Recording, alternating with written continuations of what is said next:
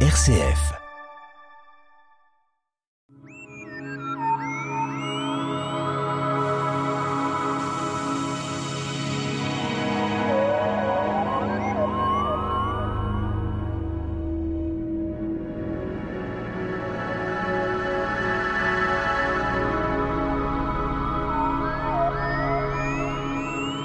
Jusqu'en 1543, les astronomes grecs et arabo-musulmans, pour étudier l'univers, utilisent le système Ptolémée. On en a parlé la semaine dernière.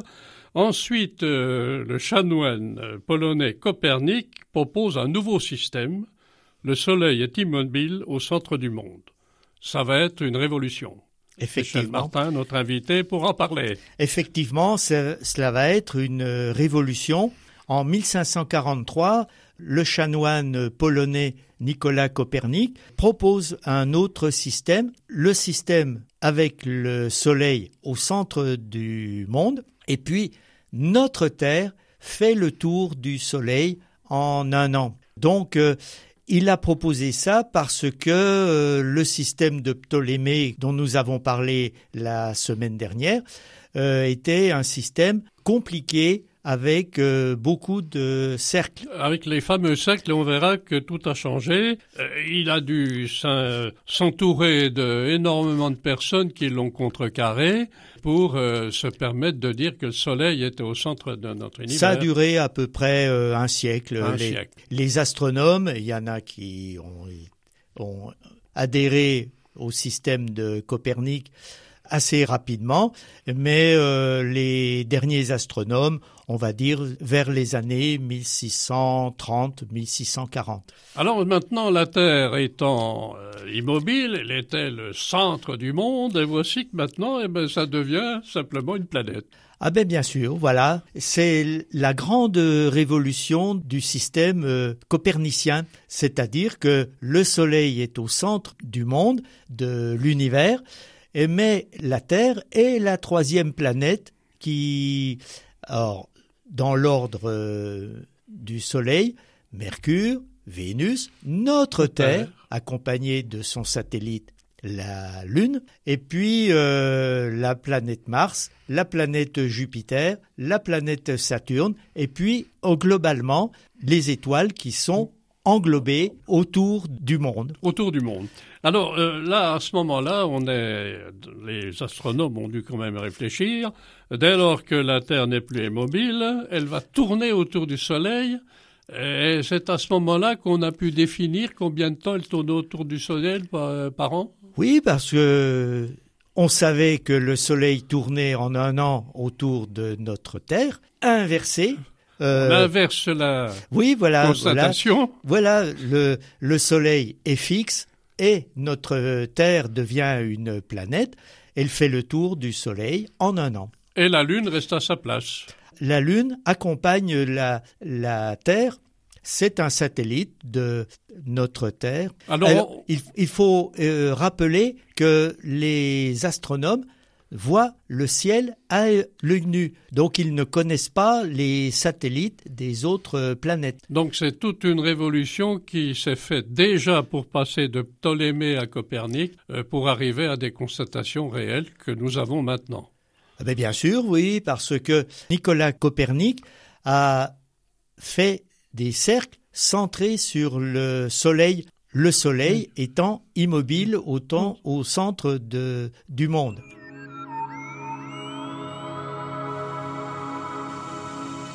La tête dans les étoiles, le magazine de l'astronomie sur RCF Jura, présenté par Pierre Vialet avec la collaboration de l'Astroclub Les Pléiades à Dole.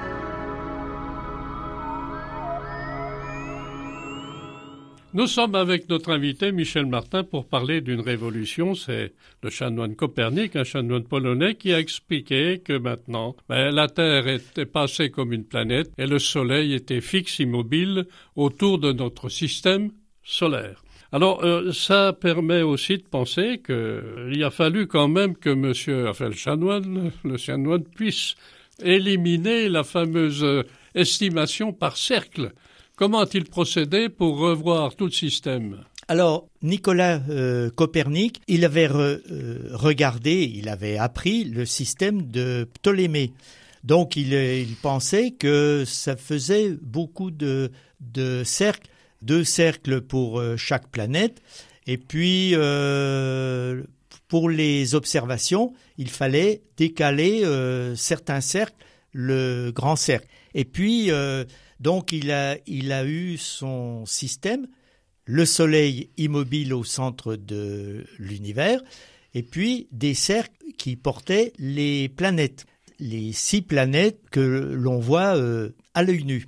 Alors on est dans un système, on, élimine les cercles, mais on se situe dans euh, dans un système assez compliqué parce que, comme on parlait de saison, euh, il y a ce fameux système écliptique, c'est un mot à expliquer, ou ellipse alors, les ellipses euh, ne sont pas encore euh, d'actualité, on va dire. À on va en parler, bien sûr. À l'époque du chanoine Copernic. Mais il semble que le système de Ptolémée était peut-être plus précis que celui euh, de notre ami Nicolas Copernic. Bien sûr, parce que le système de Copernic est nettement plus simple, mais il ne colle pas aux observations aussi euh, fidèlement que le système de Ptolémée.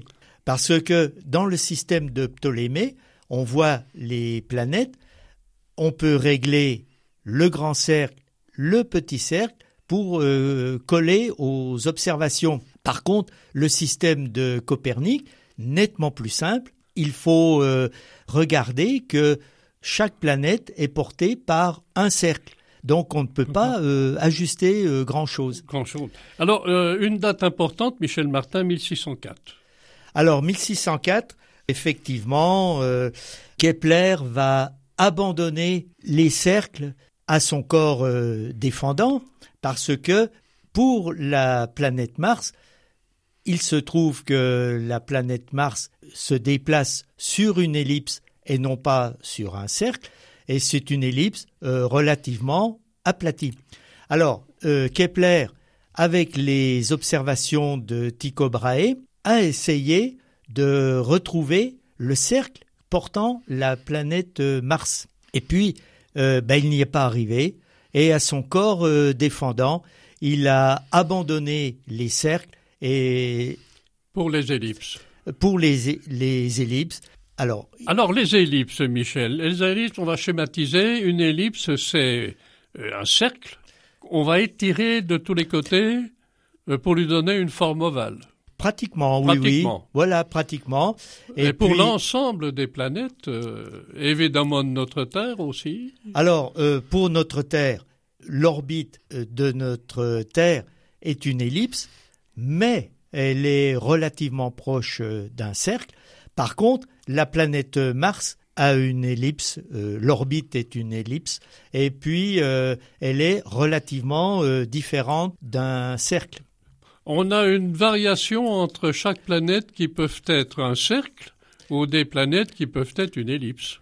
oui, dans le système solaire. Alors, dans le système solaire, toutes les planètes sont sur des ellipses, mais ce sont des ellipses relativement rondes et euh, il se trouve que Kepler, euh, en cherchant l'orbite de la planète Mars, est tombé sur euh, une planète qui, son orbite était une vraie ellipse. Ensuite, Michel Martin, nous passons aux éphémérides de cette semaine.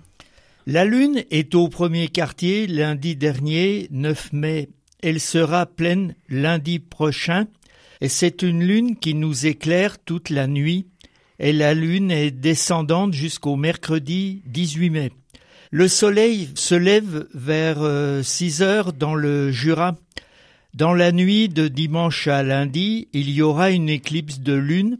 Elle aura lieu vers 5h30. Euh, la lune sera basse sur l'horizon.